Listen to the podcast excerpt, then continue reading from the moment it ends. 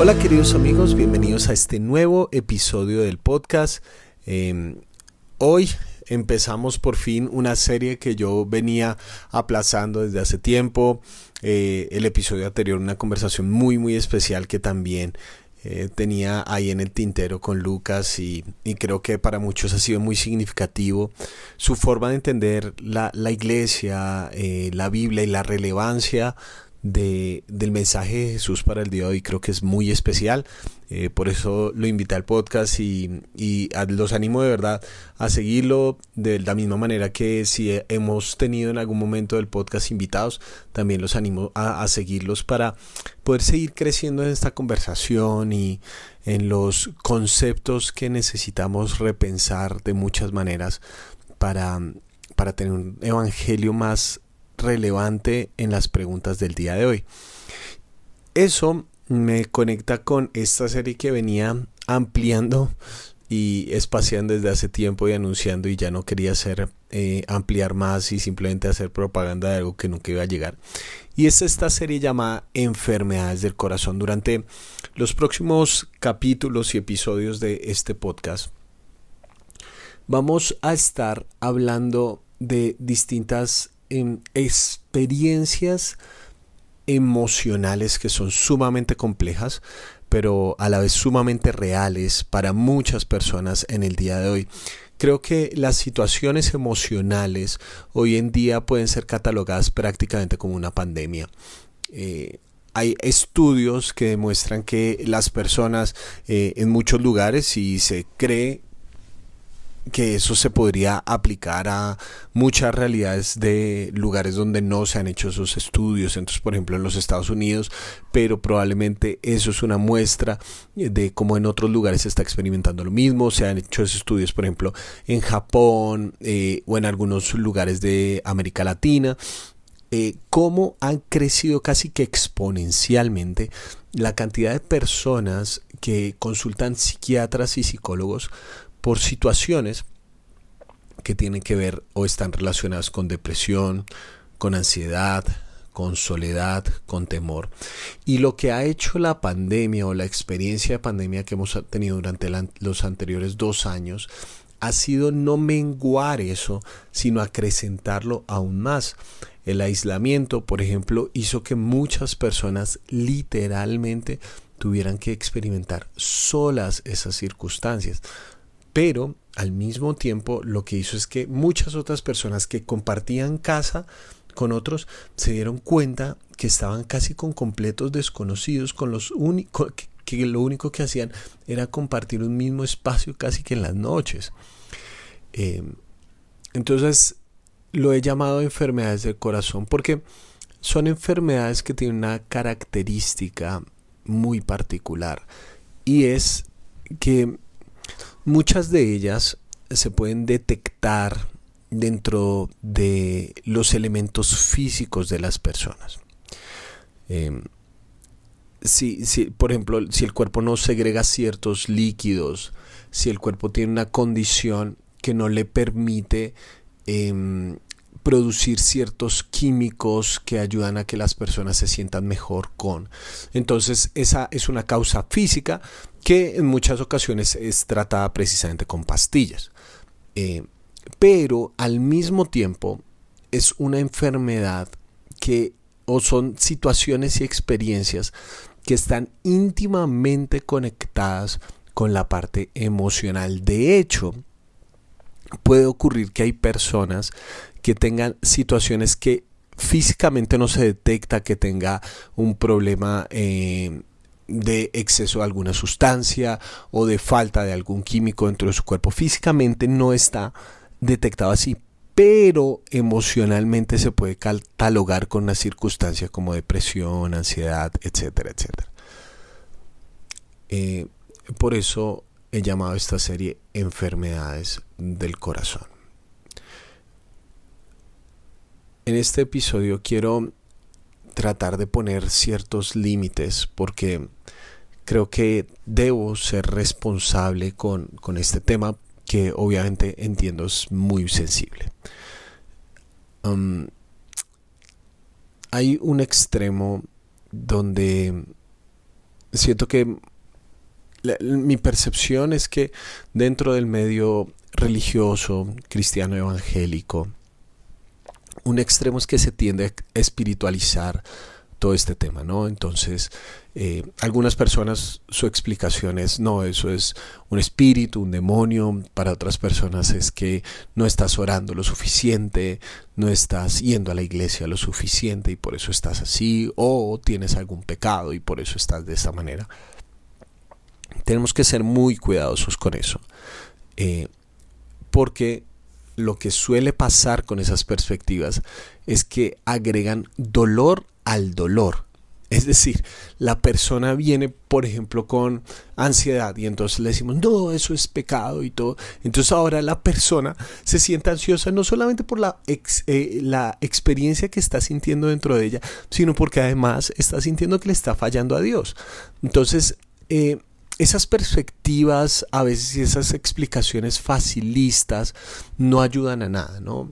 Como que eh, simplemente eh, no, nos hacen pensar que hay una especie de fórmula mágica y que si estás mal eh, o emocionalmente mal es porque hay algo mal en ti. ¿Sí? Como que no funcionas. De hecho, había un canto muy antiguo que decía, no puede estar triste un corazón que tiene a Cristo. Entonces nos da la experiencia y la sensación, esa clase de visiones que, no, qué clase de cristiano soy si, si estoy triste, ¿no? Como que nos lleva a una negación de la realidad. Pero por otro lado, y, pues obviamente yo como pastor, eh, algunas personas pueden pensar, no, bueno, pues este, este hombre va a hablar de ese extremo, de todos los pecados y todo eso. Bueno, no, no es la idea, no es la idea. Por supuesto, la, la pregunta es, ¿qué tiene la Biblia por darnos respecto a estas enfermedades del corazón? ¿Cómo podemos asumirla de una forma distinta? Eh, pero espero no hacerlo desde un facilismo religioso, una simplificación religiosa, sino tratando de entender en profundidad la experiencia humana. Eh, no es de ninguna manera mi área de experticia, por lo tanto, no tengo el poder para decirte, bueno, eh, si tienes ansiedad, estás consumiendo ansiolíticos porque te lo dijo tu psiquiatra, entonces ya deja de consumirlos. O estás tomando antidepresivos, deja de consumirlos. No, no, no, no, no tengo ese poder ni mucho menos. Si hay un profesional en el asunto que está interviniendo dentro de lo que estás experimentando, pues eh, es potestativo de ese profesional. Yo no tengo ese poder, no soy ni psiquiatra ni psicólogo, simplemente soy un teólogo de profesión que ha trabajado durante mm, los anteriores 20 años con personas y espero poder otorgar herramientas a partir de esas experiencias personales y de mi conocimiento profesional. Pero no soy profesional en esas áreas. El, segundo extremo, que yo a veces, e, esta es una percepción especialmente con las nuevas generaciones, que el, el tema de las, estas enfermedades se está convirtiendo en algo tan común que a veces en nuestro entorno podemos romantizar el tener ese tipo de enfermedades. Es decir, como hay personas que muy vulnerablemente y de una forma quizás muy honesta expresan tengo ansiedad, tengo depresión, experimento esto, podemos llegar, eso es lo extraño de nuestro cerebro, cómo podemos llegar a romantizar tener esas experiencias. ¿Cómo podemos llegar a romantizar eso? Eh, porque nuestra admiración, especialmente en las dimensiones más, eh, digamos, adolescentes de, de, nuestra emocionalidad y de nuestro cerebro incluso, podemos pensar que es esa experiencia lo que hace valiosa a esa persona. He estado con personas que se sienten mal de estar bien eh, es decir, como, no, Miguel, pero yo no soy tan importante porque no tengo depresión, no tengo ansiedad, no tengo ningún problema. Eh, y quiero aprovechar aquí para hacer una confesión. Eh, en el seminario, cuando yo estaba estudiando, precisamente en esta época de transición entre adolescencia y juventud, em, algunas de las personas que yo más admiraba sufrieron el síndrome de, del burnout, de, de quemarse, eh, es decir, que eh, explotaron, su cerebro se fundió por la cantidad de presión a la que estaban sometidos. Y eran personas brillantes que, que respetábamos por su calidad académica y teológica. Yo tengo que confesar que una de las tendencias de mi corazón en ese momento fue, como yo quiero ser tan inteligente como ellos, ojalá yo me pueda quemar. ¿Por qué? Porque analicé, o, mi análisis erróneo obviamente, es que el valor de inteligencia de esa persona radicaba en el hecho de que se quemaba. Si uno no es tan inteligente, entonces no se quema. Y como yo quería ser así de inteligente, entonces yo anhelaba en algún momento experimentar esa condición. Tenemos un extremo de romantizar esta clase de enfermedades, bien sea porque eh, nos dan visibilidad, bien sea porque todo el mundo está experimentando eso, o bien sea porque hay alguna ruptura interior que nos hace sentir que eso es lo que nos hace valiosos.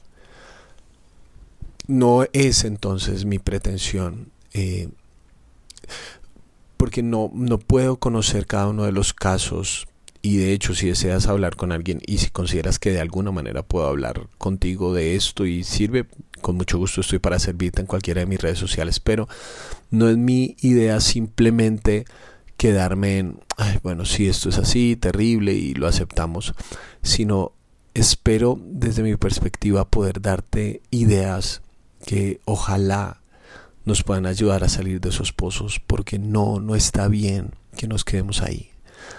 Bien sea una condición física, emocional, o que combine ambas cosas, o solamente sea, sea emocional.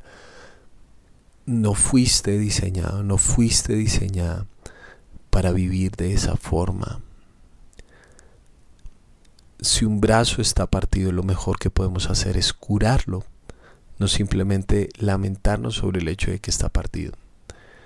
Obviamente, como dije, eso puede ser multidisciplinario, pero una buena meta podría ser, quiero aprender a trabajar con esto, bien sea convivir con esto, bien sea gestionarlo o bien sea superarlo. La doctora Caroline Leaf dijo, solo se puede sanar aquello de lo que somos conscientes. Yo tengo una teoría y es que si Dios saca algo a la luz, no es para avergonzarnos, es para sanarnos. Lo que quiero decir con eso es que no existe ninguna experiencia que Dios, si de alguna forma ha salido a la luz en nuestra vida, en nuestro corazón, en nuestra experiencia, el propósito de esa experiencia no es hacernos sentir peor, como, ay, no, estoy deprimido, estoy ansioso, soy la peor porquería. No. Si Dios saca algo a la luz, es para sanarte, no para culparte. Es porque quiere decir, bueno, saquemos esto debajo del tapete y hablemos de esto. O como dijo la doctora Caroline Leaf, solo podemos sanar aquello de lo que somos conscientes. Es decir, si yo soy consciente que tengo esta condición, entonces significa que ahora puedo empezar a trabajar porque sé que este es el problema.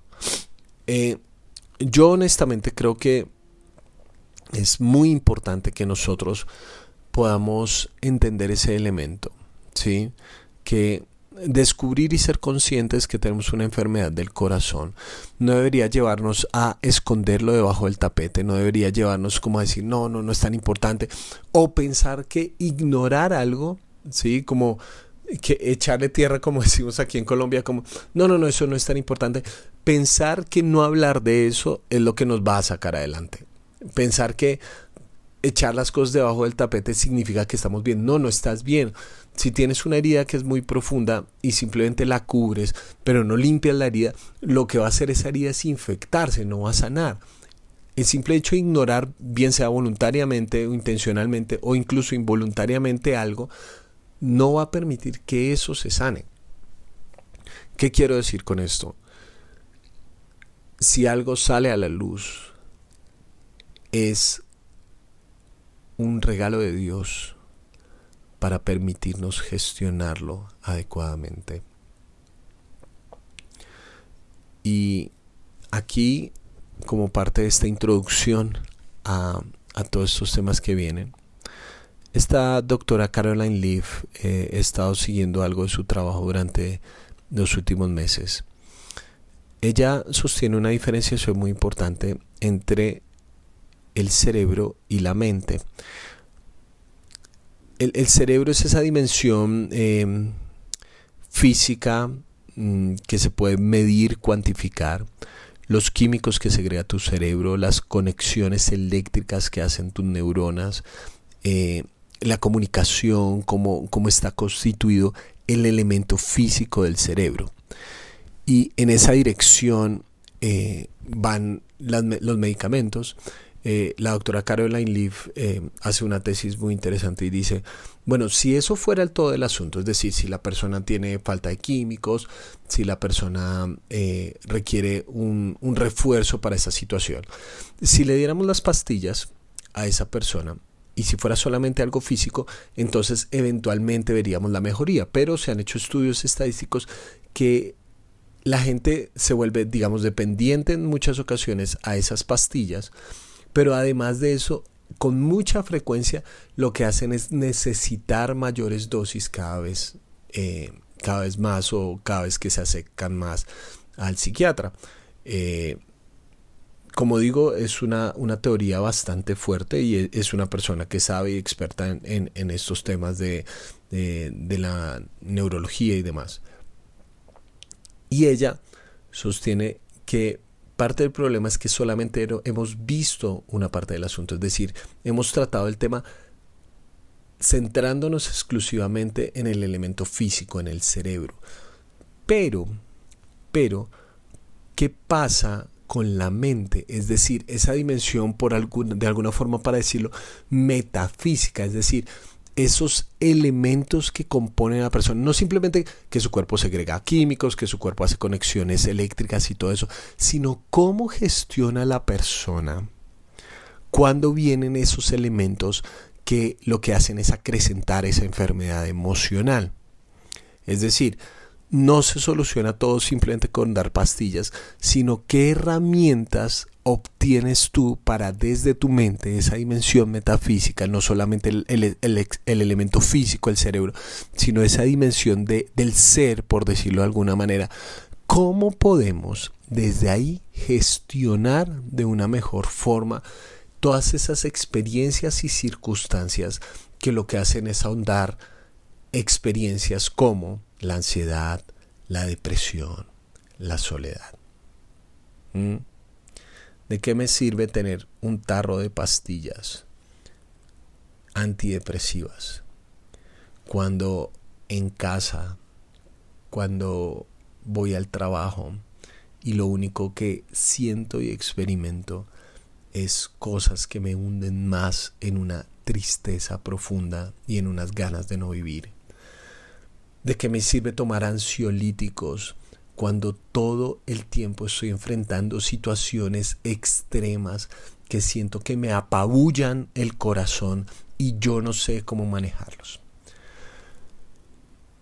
Y es en esa dirección donde yo creo que podemos apuntar. Como esos aspectos de nuestra mente, qué herramientas podemos obtener a la luz de la Biblia para enfrentar todas esas dimensiones de nuestra experiencia como seres humanos. Cómo la Biblia nos da herramientas para enfrentar las enfermedades del corazón. Y yo creo que la Biblia en ese sentido es un libro muy actual por una razón. Fue escrita por personas y para personas reales con vidas reales y problemas reales. La depresión, la experiencia de ansiedad, la soledad, el temor, no es algo que se inventó en el siglo XXI. Es algo que hemos experimentado los seres humanos a lo largo de nuestro caminar por este planeta. Sí, quizás no somos pastores de ovejas de 1200 años antes de Cristo pero nos podemos identificar cuando una persona dice, Dios mío, Dios mío, ¿por qué me has desamparado? Esa sensación de que Dios me dejó solo, nos podemos identificar con eso. Y por eso siento que desde la Biblia podemos tomar herramientas reales para enfrentar estas experiencias reales de una mejor manera. Así que te invito para que con estos límites puestos puedas escuchar los próximos capítulos que van a ir saliendo ojalá más seguidos y que podamos juntos seguir construyendo para poder decir ojalá algún día que pudimos salir adelante de estas enfermedades del corazón. Te mando un gran abrazo.